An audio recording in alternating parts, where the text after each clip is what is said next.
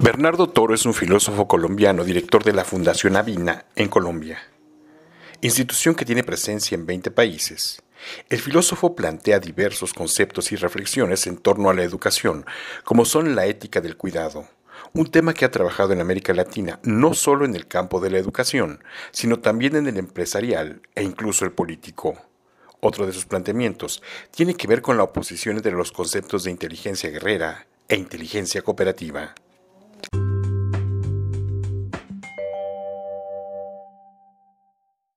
Corriendo y grabando. 5, 3, Muchas gracias por la entrevista. Denos por favor su nombre y su cargo, su área de especialidad. Yo me llamo Bernardo Toro, soy el director de la Fundación Avina en Colombia. Pues Avina está en 20 países, yo dirijo Colombia. Eh, estoy aquí invitado para dar una conferencia sobre la ética del cuidado, que es un tema que trabajo en toda América Latina a nivel educativo, a nivel empresarial, a nivel político. Muy bien.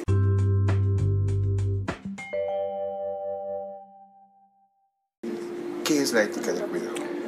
A ver, el, el- la- el cuidado, primero que antes de hablar de la ética, ¿por qué el cuidado está adquiriendo tanta relevancia en este momento en el mundo? Por una razón muy sencilla. Porque nos estamos dando cuenta que la lógica con que hemos manejado la vida y el planeta, la, lógica de acumulación, poder y éxito, pues nos está llevando a un, punto muy, delicado, en el sentido de que por un lado estamos poniendo en riesgo nuestra propia existencia y, el bienestar de la especie humana pero al mismo tiempo hemos logrado ciertos avances técnicos y tecnológicos y quizás de pensamiento que nos permiten pensar de que es posible un, grado superior de humanización, terminar el hambre, la guerra, la exclusión como proyectos. Sí, tenemos- estamos en un momento, entonces la pregunta es, ¿cómo, ¿cómo hacemos para no caer en este riesgo y aprovechar esta oportunidad? Entonces se está viendo es que el nuevo paradigma, la nueva forma de pensar tiene que ser dejar la lógica de la acumulación y el poder del éxito como criterio paradigmático, como punto de referencia, y tener el cuidado como elemento para ordenar la vida, la política, la economía, la educación, el amor y todo. Porque el cuidado tiene una doble ventaja, que permite reparar los daños pasados y prevenir los daños futuros.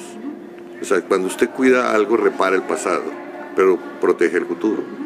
Y, es la único, el único comportamiento que tiene esa cualidad. Entonces, por eso se vuelve tan importante, tanto desde el punto de vista político, como el punto de vista empresarial, como el punto de vista educativo, sobre todo.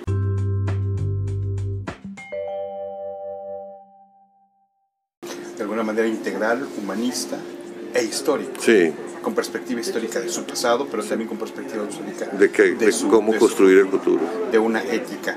Muy bien. Hablaba usted también de la parte de eh, autonomía, generación y reivindicación del individuo como eh, actuante de esta, de esta sociedad.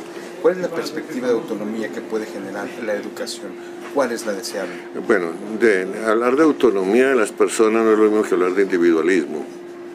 Porque la auto- una, una de las características de ser autónomo es que yo solo soy autónomo en la medida que reconozca a otros.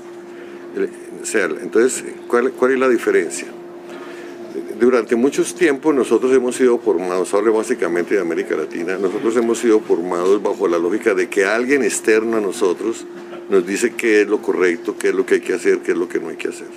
¿sí? O sea, somos formados en lo que técnicamente se llama una, una lógica heterónoma. Heteros en griego significa lo otro, ahí viene heterosexual, que le gusta el otro sexo. ¿no? Entonces, la, la- la ética heterónoma significa que yo me comporto bien porque una autoridad me vigila para que me comporte bien y si no me comporto bien me castiga. ¿sí? Entonces hay una dependencia y hay miedo.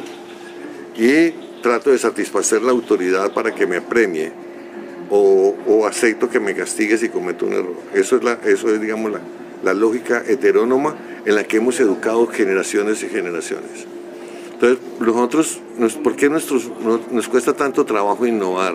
¿Por qué nos cuesta tanto trabajo tener empresas innovadoras, emprendimientos, tomar decisiones? Porque fuimos educados en ese modelo.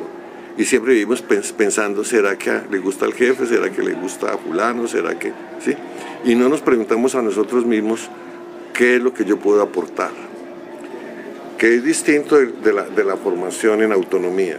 La formación en autonomía significa una cosa, otra cosa absolutamente diferente es, primero, un gran trabajo de autoconocimiento.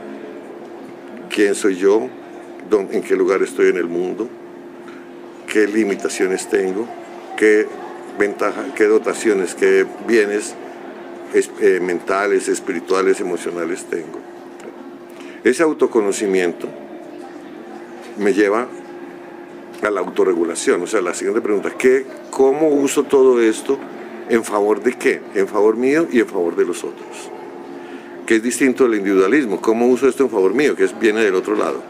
O sea, la autorregulación supone, el autoconocimiento supone, que yo no tengo sentido si no soy capaz de transmitir a los demás, de dar mi energía a los demás. O sea, que soy capaz de dar ayuda. Y si soy capaz de dar ayuda, estoy en condiciones de pedir ayuda. Y en esta, en esta capacidad de dar ayuda y pedir ayuda nos vamos articulando y vamos adquiriendo confianza social. Eso lo forma la autonomía. Entonces, el gran desafío que tenemos en América Latina es formar niños autónomos, niños que sepan dar ayuda, niños que sepan pedir ayuda, niños que, que sean capaces de autorregularse. Debemos dotarlos de metodologías para el autoconocimiento y la autoestima. Ese es, digamos, uno de los grandes caminos que nos presenta el desafío del cuidado.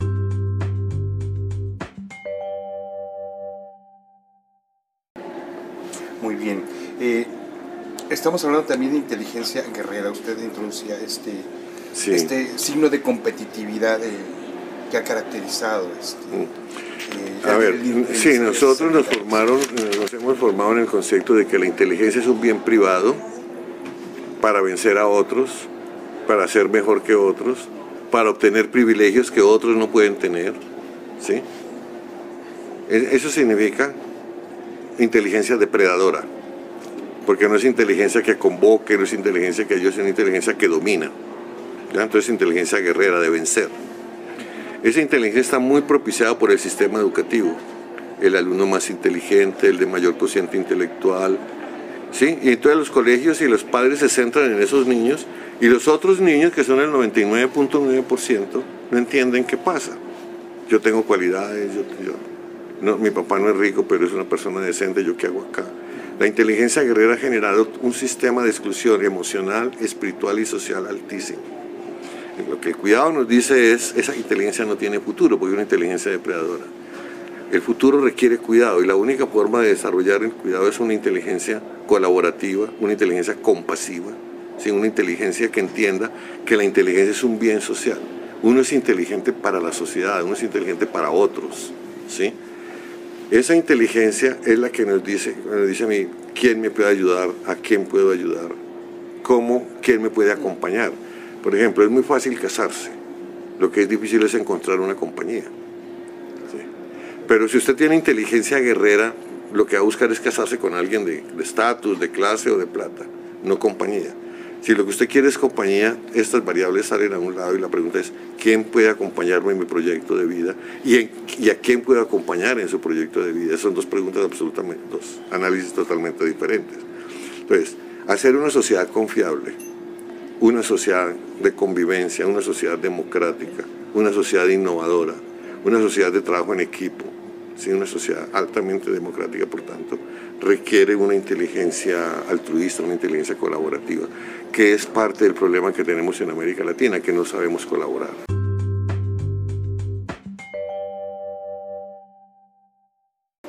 Usted destaca esta inteligencia depredadora como propicia del modelo educativo, propia del modelo educativo. Que no, no propia, sino que el modelo educativo la propicia. La propicia. Sin embargo, hay mayor escala usted lo que está proponiendo es una, digamos, democratización y desarrollo del individuo.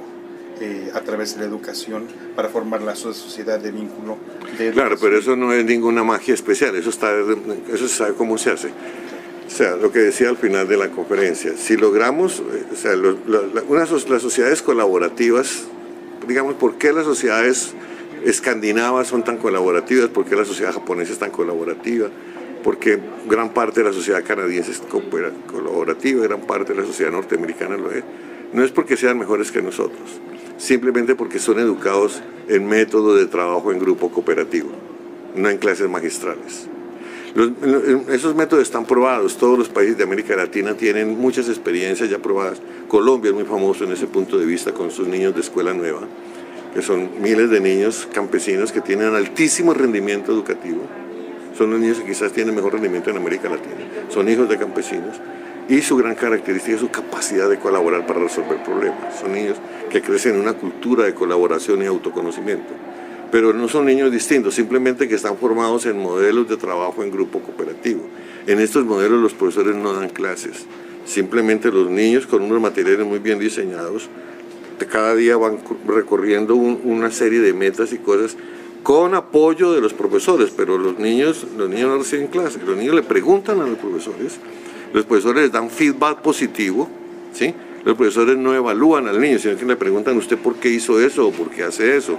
Y el niño tiene que responder por qué lo hizo. Entonces el niño va aprendiendo con el feedback positivo que puede construir respuestas nuevas, que puede superar problemas. Y no que, no que si es bueno o malo, que eso no sirve para nada.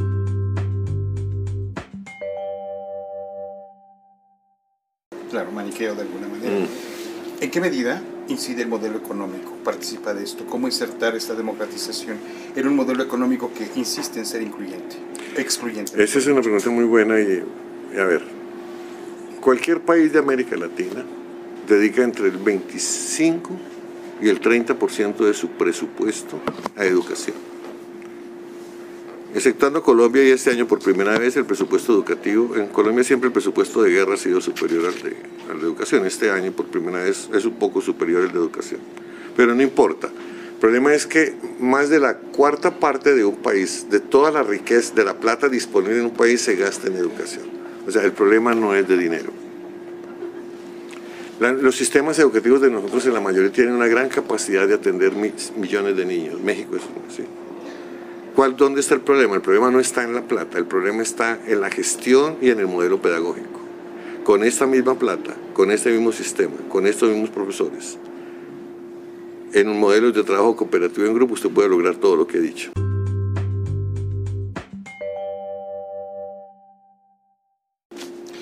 La parte tecnológica muchas veces se apuesta a la plataforma tecnológica como una manera de... Hay casos en los que a través del siglo XX también se ponía mucho énfasis en la radio, después en la televisión, en sistemas de telesecundaria. Hoy el Internet parece ser que repite el caso con características propias del Internet. Sí, desde y a base apareció la radio, entonces van a desaparecer los profesores, porque bueno, sí, después apareció la televisión y con la teleeducación van a desaparecer los profesores. siempre ha sido así. educar es un acto muy, muy personal o sea, la educación a escala funciona si cada persona aprende a leer y escribir bien. O sea, no es como dar una noticia de, partido de fútbol, que con una sola noticia usted informa millones. La, educación tiene un hecho concreto y es que cada ser humano tiene que aprender, uno por uno. No se puede hacer, no, se puede hacer masivamente, es día uno. Que sean 30 al tiempo o 100 al tiempo, pero es día uno. ¿ya? Entonces, ese hecho de que, de que la educación es solamente de a uno, la pregunta es otra. ¿Cómo logramos para que muchos aprendan bien?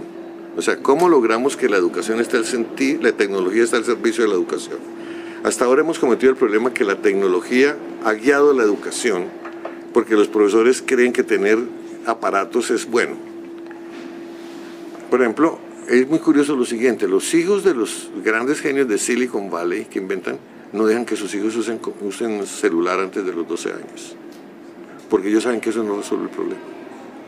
Entonces, el secreto de esa es la pregunta es, ¿qué es lo que queremos formar? ¿Qué es lo que queremos con un muchacho de 5 años o de 17 años? Y de acuerdo a eso, ¿qué vale la tecnología que nos puede mejorar la acción? Pero no podemos someter la formación a la tecnología. La educación ha cometido el error de dejarse guiar por, la tecnología, por las industrias tecnológicas llegó el momento en que los educadores le tienen que decir a la tecnología qué sirve y qué no sirve y, fuera. ¿sí? O sea, es, el acto educativo el que tiene que controlar la tecnología, no la tecnología del acto educativo. Si no, no vamos a salir del problema.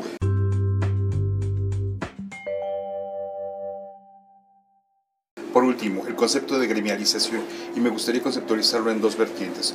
La gremialización institucional, es decir, la institución educativa formal, la Secretaría de Educación Pública y las políticas públicas han condicionado de alguna manera los procesos educativos en el caso de México.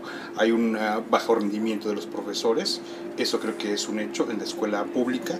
Por otro lado, se ha polarizado entre la educación pública y privada y retomo una de las eh, frases que usted señalaba en torno a que ninguna eh, eh, educación excluyente o exclusiva puede ser una educación de calidad. Eso por un lado. Y por otro lado, la gremialización social, es decir, el valor social que se le atribuye a la educación y al papel del maestro. Es bueno. Primero, esto no hablamos allá, pero aquí.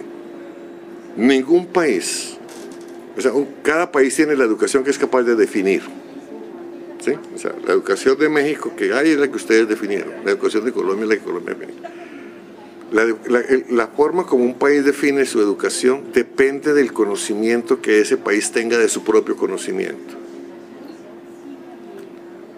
Voy a poner el ejemplo con un papá. Un padre no le puede enseñar a su hijo todo lo que sabe. Además no conviene. ¿Sí?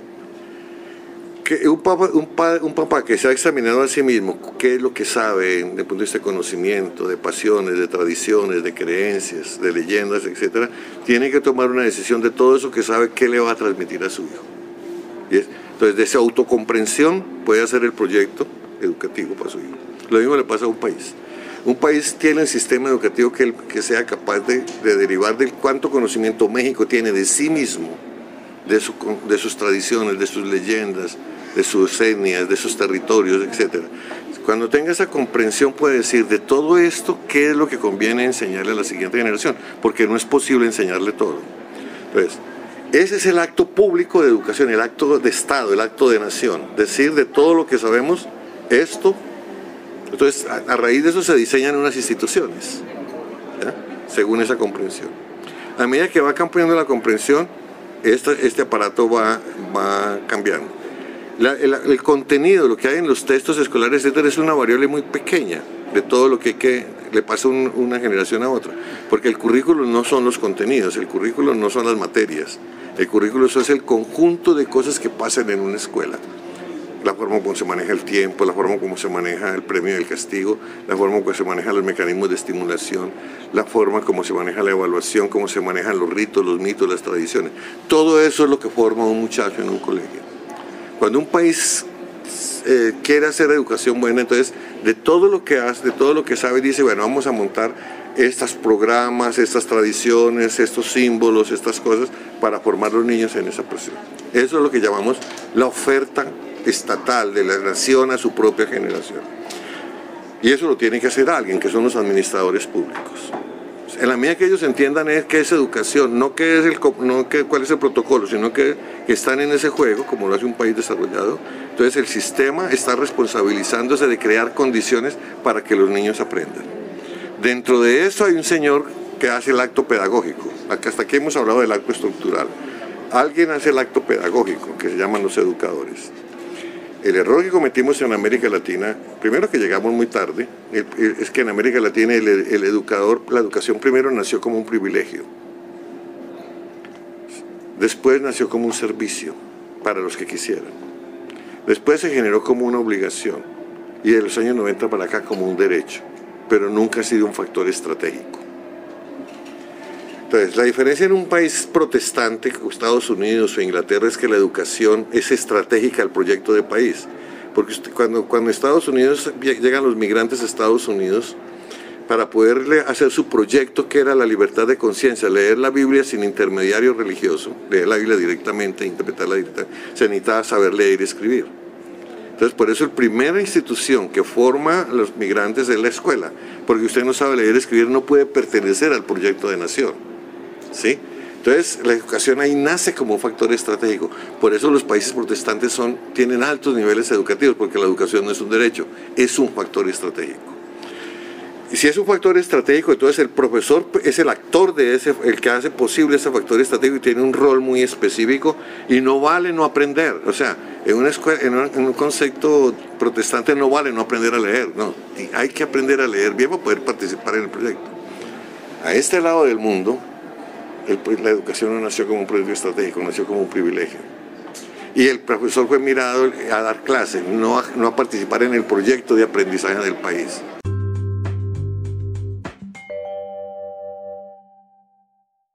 Y esa es la diferencia. Muy amplio.